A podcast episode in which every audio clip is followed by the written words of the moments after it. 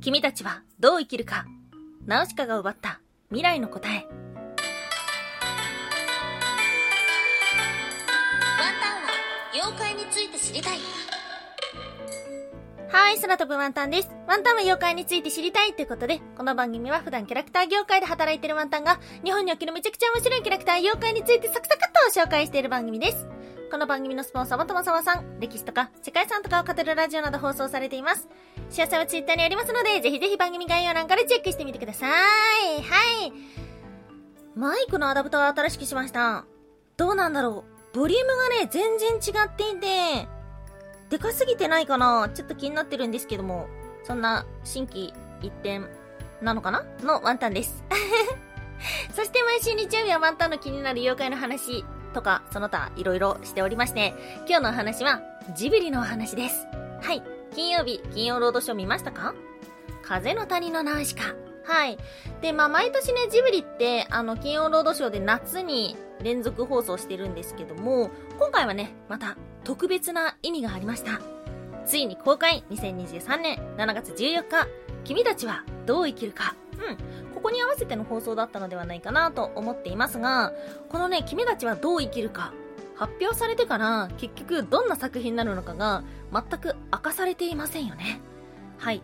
本作は吉野源三郎小説「君たちはどう生きるか」からタイトルを取っているが直接の原作とはならず同小説が主人公にとって大きな意味を持つという形で関わり物語そのものは冒険活劇ファンタジーとなるらしい。うん一体何の話なんだろう。はいまあ一度はねあの風立ちぬで宮崎駿はもう引退するよみたいな話があったんですがこれがうーん最後になるんですかね。どうなんだろうね。結局どうなんだろう。なんていう風に、まあ、様々注目をしているところではあります。で、まあ、そこに合わせてですね、今日はナウシカのお話を前半の方でさせていただいて、まあ、後半の方でね、ゆるーっとどんな作品になるかなっていうことをお話をしてまとめていきたいと思っています。はい。ナウシカ、ちなみに漫画見たことありますか？ワンタンはね、ある。一応ある。けど、何年も前に、飲み屋に置いてあって、その飲み屋の端っこで読んでたんですよ。で、まあ、みんな仲いい人とかも遊びに来てるから、だから、こう話しかけられたりとかみんな楽しそうにしてんの。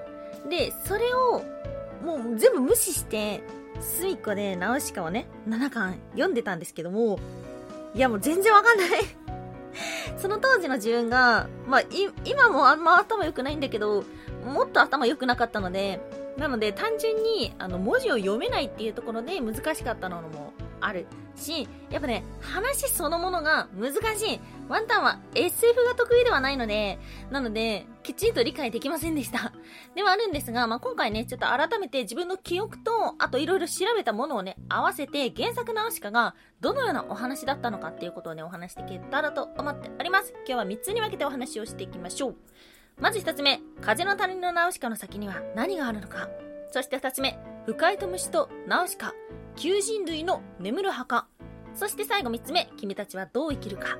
はい、ということで、まず1つ目、風の谷のナウシカの先には何があるか。はい、風の谷のナウシカ、原作は漫画、1982年から、えーアニメージュで連載されていました。10年以上かけて、えー7巻まで書き切ったというところです。単行本全7巻の発行部数は1700万部を超えています。戦争による科学文明の崩壊後、異形の生態系に覆われた終末世界が舞台となっています。はい。まあ、このような世界観ではありまして、で、映画もね、見たことあるよって方もいらっしゃると思うんですが、確かね、映画っていうのはこの漫画の2巻半ぐらいまでしか描かれてないんですよね。なので、その後の世界っていうのは知らない方も多いのかななんていうふうに思います。作品の舞台は、高度産業文明を破壊させた火の7日間という最終戦争から1000年後の地球。汚染された大地に菌類の森、腐海があり、昆虫に似た虫と呼ばれる巨大生物がいます。この菌類が放出する正気というのは大量に吸い込めば一時も待たずに死に至るもの。ナウシカが暮らす風の谷でもそれに怯えながら暮らしていました。映画の方ではトルメキアが風の谷に落ちてきた、えー古代兵器巨神兵を回収するために谷に戦略してめちゃめちゃ怖いというイメージかもしれませんが、漫画版の方では実はトルメキアと風の谷は同盟関係にあります。そしてトルメキアとドルクというものが対立して戦争している世界です。そして今日の二つ目、不快と虫とナウシカ、旧人類の眠る墓。はい。ということで、ここからはですね、原作の方から、えー、それぞれの役割、一体あれは何だったのかということを読み解いていきます。えー、自分の記憶も頼りにしながらお話をしているので、間違っていたら、もうぜひ指摘してください。そもそも、ナウシカたちというのは、世界のつなぎの役割です。火の7日間により、旧人類というものが滅びました。で、ただ滅んだのではなくて、実は全てを破壊し、世界を再建するために滅んだんです。実は、ナウシカたちのいる世界というのは、旧人類がその再建するために人工的に作った世界でした。旧人類があって、まあ仮に新人類があって、その間のつなぎの役割っていうのが、ナウシカたちだったのです。で、具体的に再建っていうのはどういうことをするんだいっていうと、この火の7日間によって地球は汚染されました。その汚染を浄化させるということです。不快というのはそもそも何だったのか。汚れた地球を浄化するものです。なので、放っていたのは毒ではなく浄化だったのです。そして、虫というのはその不快を守る存在です。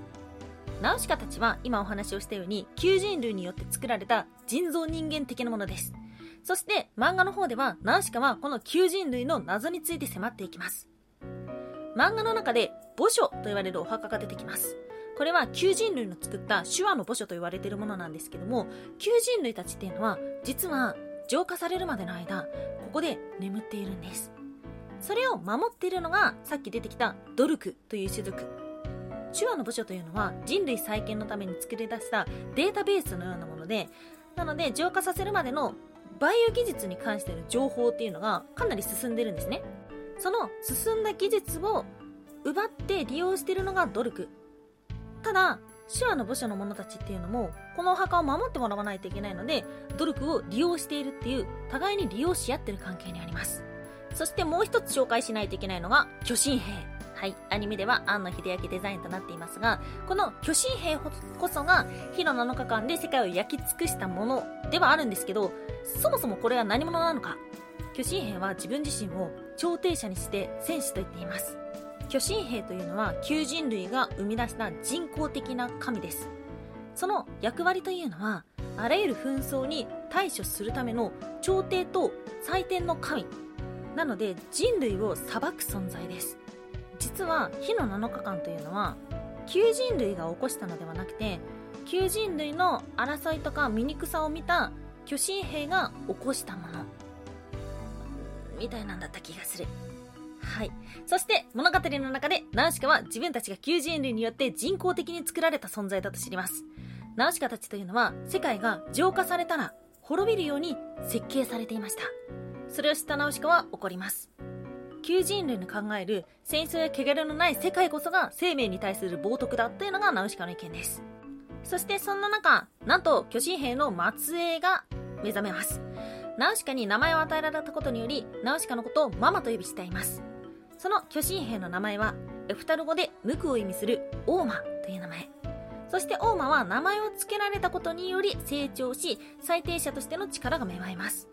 そのオーマ、何をしたかというと、旧人類が眠る手話の部署を破壊したのです。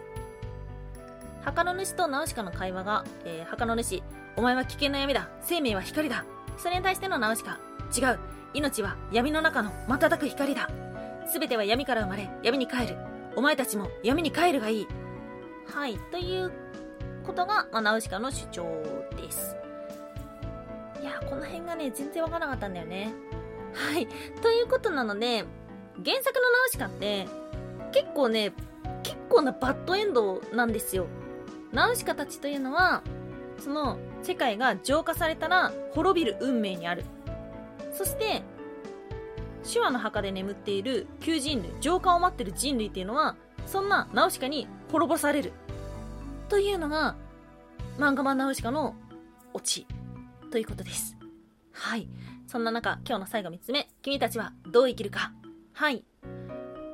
うーん、このジブリの最新作、君たちはどう生きるかが、ナウシカ2になるとも、新ナウシカになるとも、思っていません。風の谷のナウシカ要素はないと思っているんですけども、ナウシカの怒りや疑問っていうのが作品のテーマになるんじゃないかなと勝手に思っています。っていうのも、私たちが生きているこの地球っていうのは、もともとは酸素はありませんでした。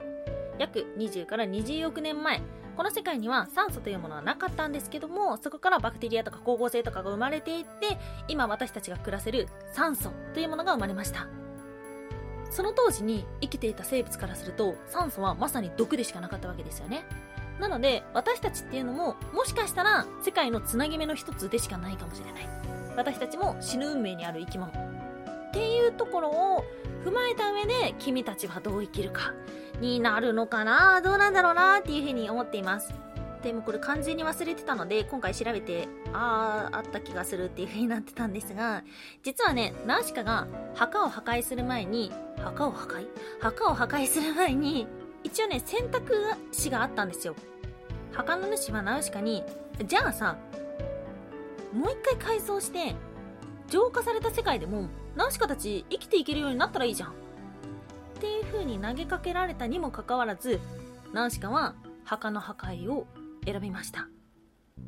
この作品の未来というのは、浄化された世界に適応することができないナウシカたち、滅んでいくナウシカたち、そしてナウシカによって未来を奪われた旧人類。